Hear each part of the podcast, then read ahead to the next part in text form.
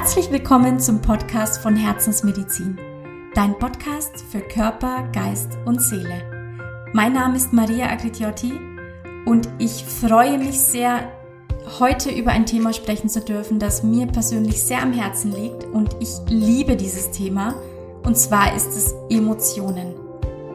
Wenn du wissen möchtest, was Emotionen sind, was der Unterschied zwischen einem Gefühl und einer Emotion ist und wie man gegebenenfalls negative Emotionen transformieren oder verändern kann, dann bleibe gerne dran, mach's dir bequem, schnapp dir eine Tasse Tee oder Kaffee oder vielleicht bist du gerade beim Autofahren und möchtest dich mit dem Podcast berieseln lassen. Auch das ist möglich. Ich freue mich auf jeden Fall sehr und wünsche dir sehr viel Spaß dabei.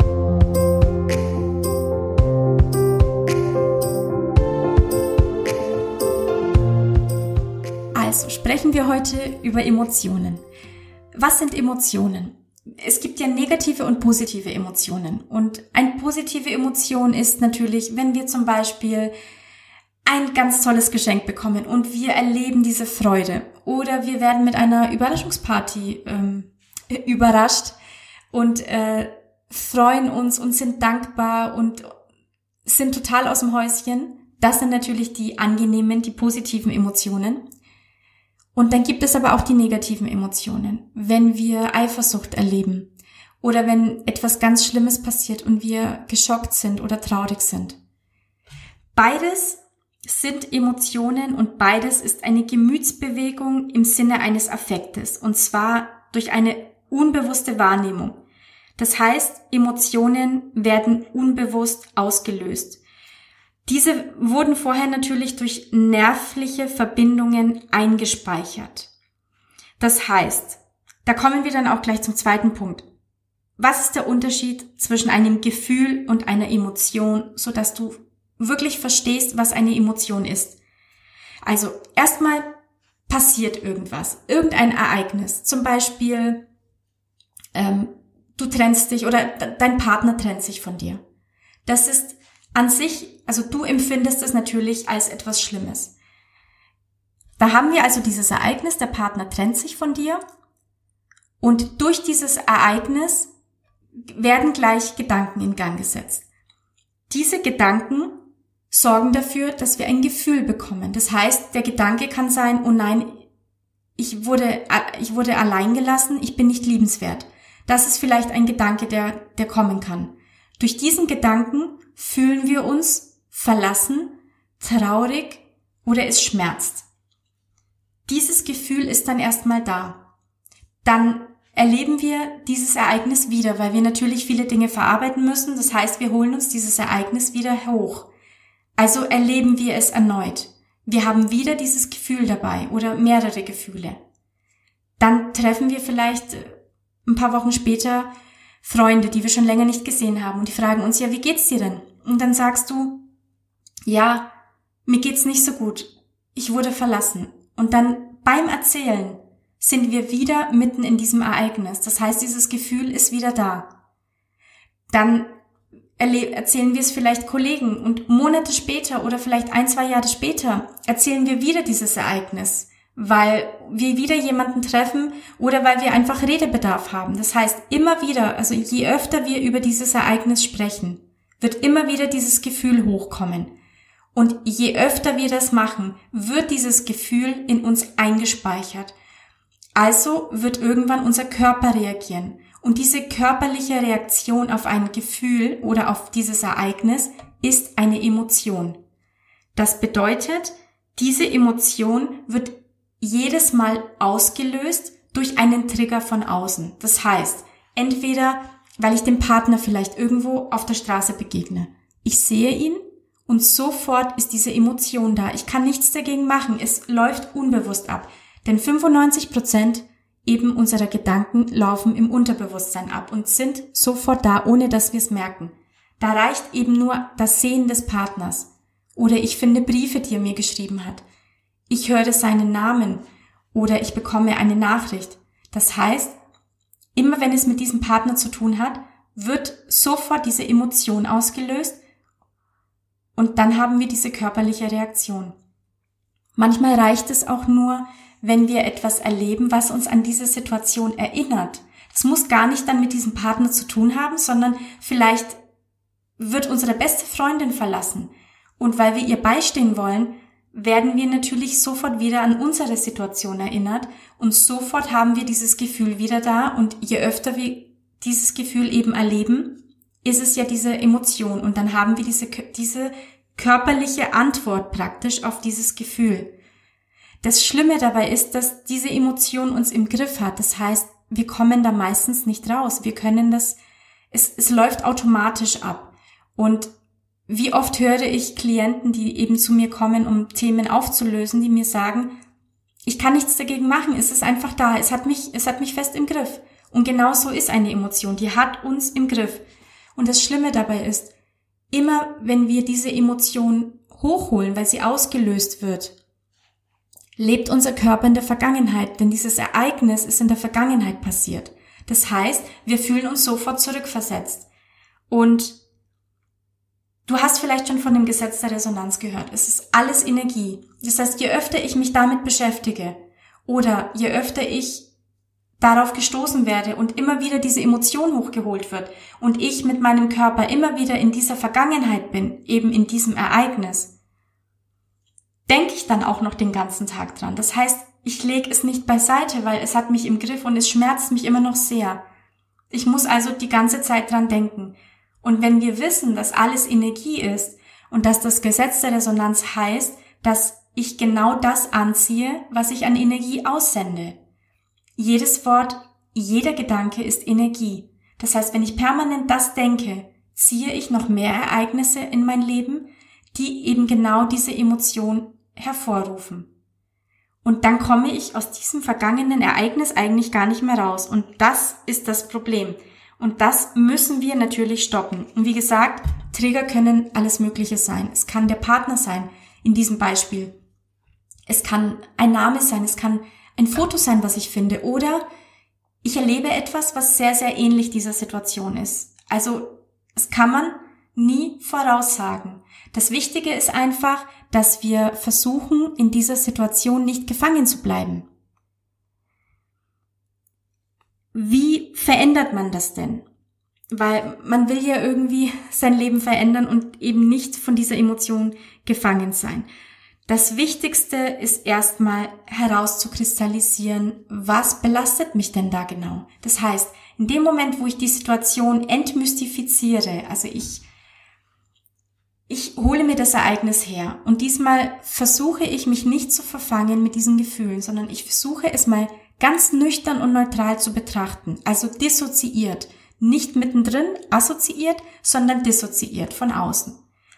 Vielleicht schreibe ich es einfach mal auf und schlüssel mal dieses Ganze auf. Der Partner, ich vielleicht, was der Grund für diese Trennung war oder vielleicht schaue ich mir die ganze Beziehung an. Das ist jetzt natürlich dieses Beispiel, weil ich, deswegen bleibe ich dabei, dass man nicht, nicht durcheinander kommt. Das kann man natürlich auf jedes Beispiel ähm, ummünzen, das ist kein Problem. Aber das Wichtige ist, ich spalte genau dieses Ereignis auf und betrachte, was da eigentlich genau passiert ist. Das heißt, in diesem Fall gab es eine Trennung, die nicht von mir verursacht wurde, sondern von meinem Partner. Vielleicht schreibe ich mir auf oder hole mir eben ins Gedächtnis, was waren denn der Wortlaut? Oder was ist dem vorausgegangen, dass diese Trennung passiert ist? Das notiere ich mir alles. Und dann schaue ich mir an, wie habe ich mich dabei verhalten? Was habe ich gedacht? Und vor allem, warum habe ich das gedacht? Kann es sein, dass da vielleicht ein Glaubenssatz dahinter steckt, der dadurch ausgelöst wurde? Ich gebe euch mal ein kleines Beispiel. Und zwar, ich habe unter anderem, also ich bin ja angehende Ärztin, wie ich es schon erzählt hatte, und ähm, habe sehr viele Ausbildungen gemacht, psychologische Ausbildungen, dann NLP-Ausbildung, Hypnose, Therapie, Kinesiologie, eine spirituelle Ausbildung, einfach um diese Welt der Energien zu verstehen, weil mir ist es wichtig, den Menschen in seinem Weltbild abzuholen. Und ich bin ein Fan von dem Ganzheitlichen, weil man kann die Sache von allen Seiten betrachten und findet so die bestmögliche Lösung, die wirklich auf jeden passt. Also habe ich vorher unter anderem auch eine Barista-Ausbildung gemacht und ich liebe Kaffee. Und es ist so, dass ich einfach, ich habe auch Leute ausgebildet und ich habe dann gemerkt, dass viele Leute ein Problem damit haben, Milch zu schäumen. Also Milchschäumen ist wirklich eine Kunst. Ich liebe es, vor allem wenn dieser Milchschaum so cremig ist. Und das kriegt leider nicht jeder hin. Das heißt, entweder habe ich in meinem Becher zu viel Milchschaum, sodass der Becher so leicht ist, wenn ich ihn hochhebe, weil kaum Flüssigkeit drin ist. Wie schaffen die das? Indem sie die frisch geschäumte Milch sofort verwenden und natürlich ist der Milchschaum nicht von der Milch getrennt. Das heißt, ich habe überwiegend Milchschaum in meinem Becher.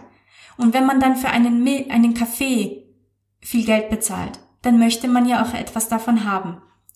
Also habe ich durch jahrelange Beobachtung und eben so wie ich meinen Kaffee bekomme, wenn ich den Kaffee kaufe, einen Glaubenssatz abgespeichert.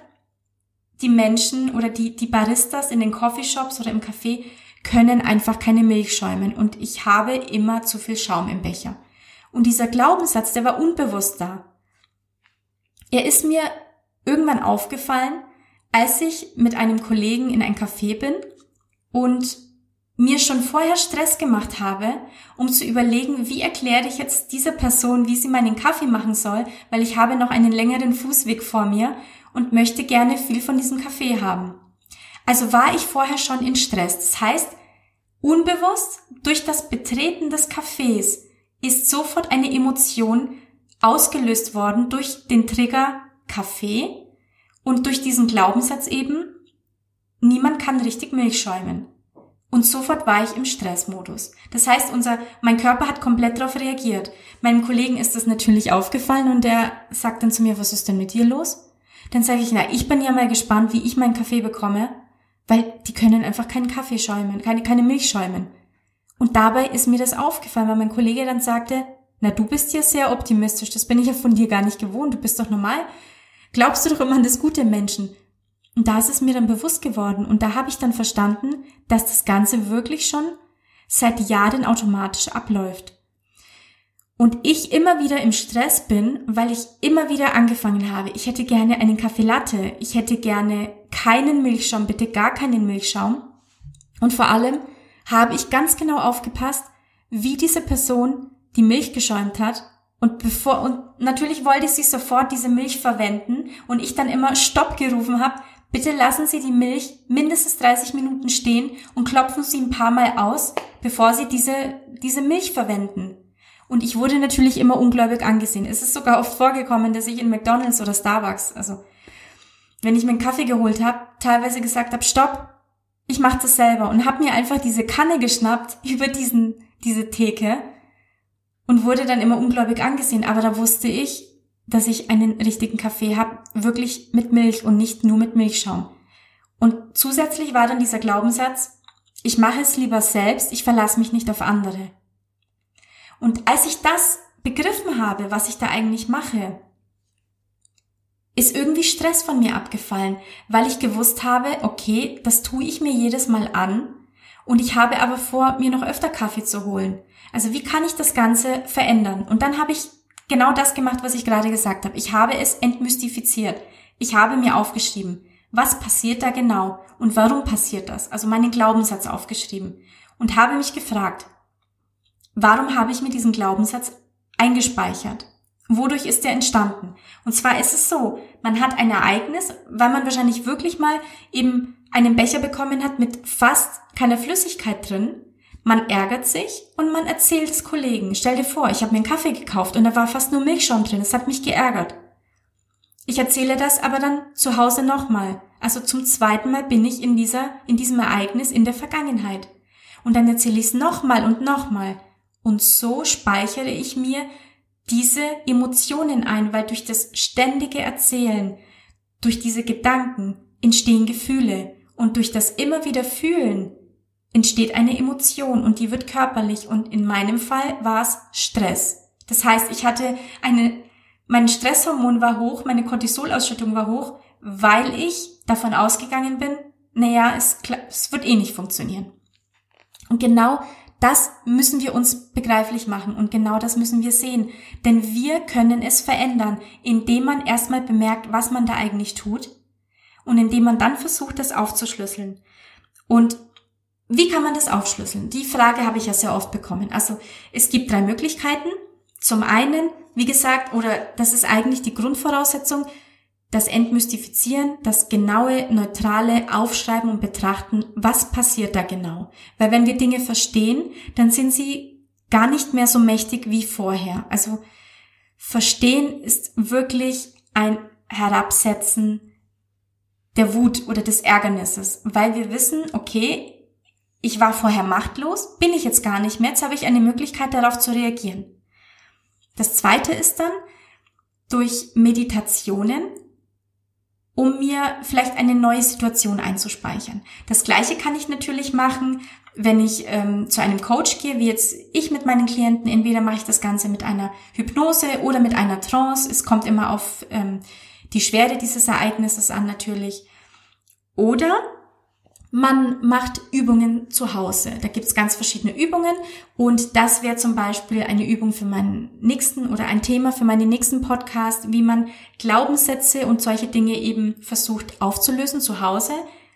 Natürlich ist das ein Anfang und es ist auch ganz wichtig, so mit Themen umzugehen.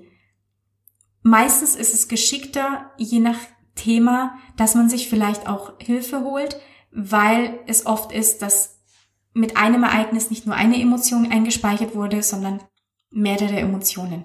Und wenn man die nicht alle herauskristallisiert, ist es oft so, was ich eben so spannend finde, gleichzeitig aber auch so erschreckend, Emotionen haben uns fest im Griff. Wir können uns nicht dagegen wehren. Und je, je schlimmer diese Emotionen sind und je mehr Emotionen in einem Thema gespeichert sind, es kann ja auch ein richtiges Trauma sein, je nach Anzahl der Emotionen. Desto mehr fühlen wir uns blockiert und sind nicht handlungsfähig. Und das ist keine Lebensqualität.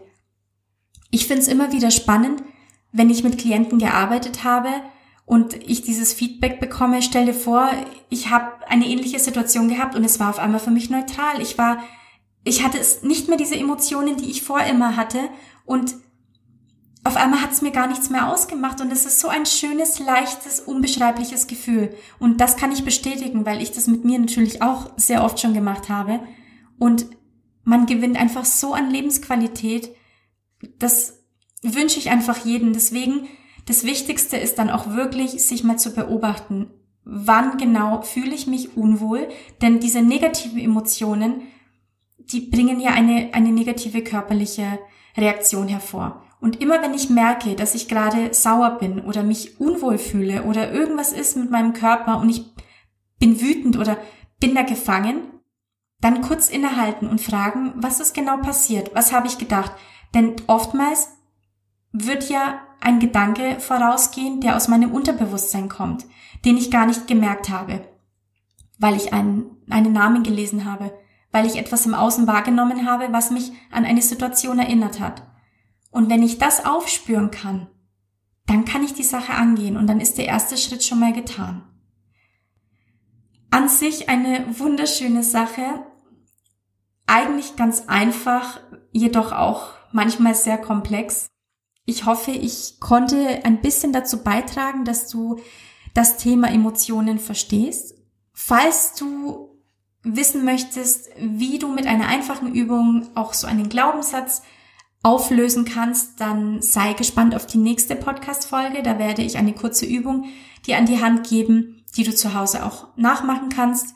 Und ich hoffe, dieser Podcast hat dir sehr gefallen. Ich würde mich sehr darüber freuen, wenn du mich unterstützen möchtest und mir vielleicht eine positive Bewertung dalassen möchtest. Oder vielleicht hast du eine andere Meinung dazu, dann bitte kommentier doch ganz gerne. Ich würde mich sehr darüber freuen, vielleicht auf Instagram oder eben bei der Podcast-App. Also ganz wie du magst. Ich möchte auch noch dazu sagen, der Inhalt dieser Podcast-Themen ist natürlich zum einen durch diese Ausbildungen, die ich gemacht habe, durch die verschiedenen, inklusive meinem Medizinstudium, oder aber natürlich der größte Teil durch Erfahrung, durch die Arbeit mit Klienten, weil ich einfach das schon sehr lange mache und vieles sich immer wieder bewahrheitet hat und ähm, es immer wieder gleich abgelaufen ist und dass man eigentlich schon fast immer weiß, was das Sache ist und so natürlich dann auch schneller helfen kann. Und dann natürlich ist vieles auch meine eigene Meinung. Und wenn du anderer Meinung bist, dann freue ich mich sehr über einen Austausch. Ich finde, man kann sich da ja gerne beidseitig inspirieren. Es ist ja nichts in Stein gemeißelt. Das finde ich ja auch immer so spannend an solchen Podcasts oder an, an Themen eben, wo jeder eine andere Meinung hat. Deswegen freue ich mich sehr darüber, auch über eine konstruktive Kritik. Aber nichtsdestotrotz, falls du mich unterstützen möchtest und dir das gefallen hat, würde ich mich sehr über eine positive Bewertung freuen. Und freue mich auch, wenn wir uns beim nächsten Podcast wiederhören. Bis dahin, eure Maria.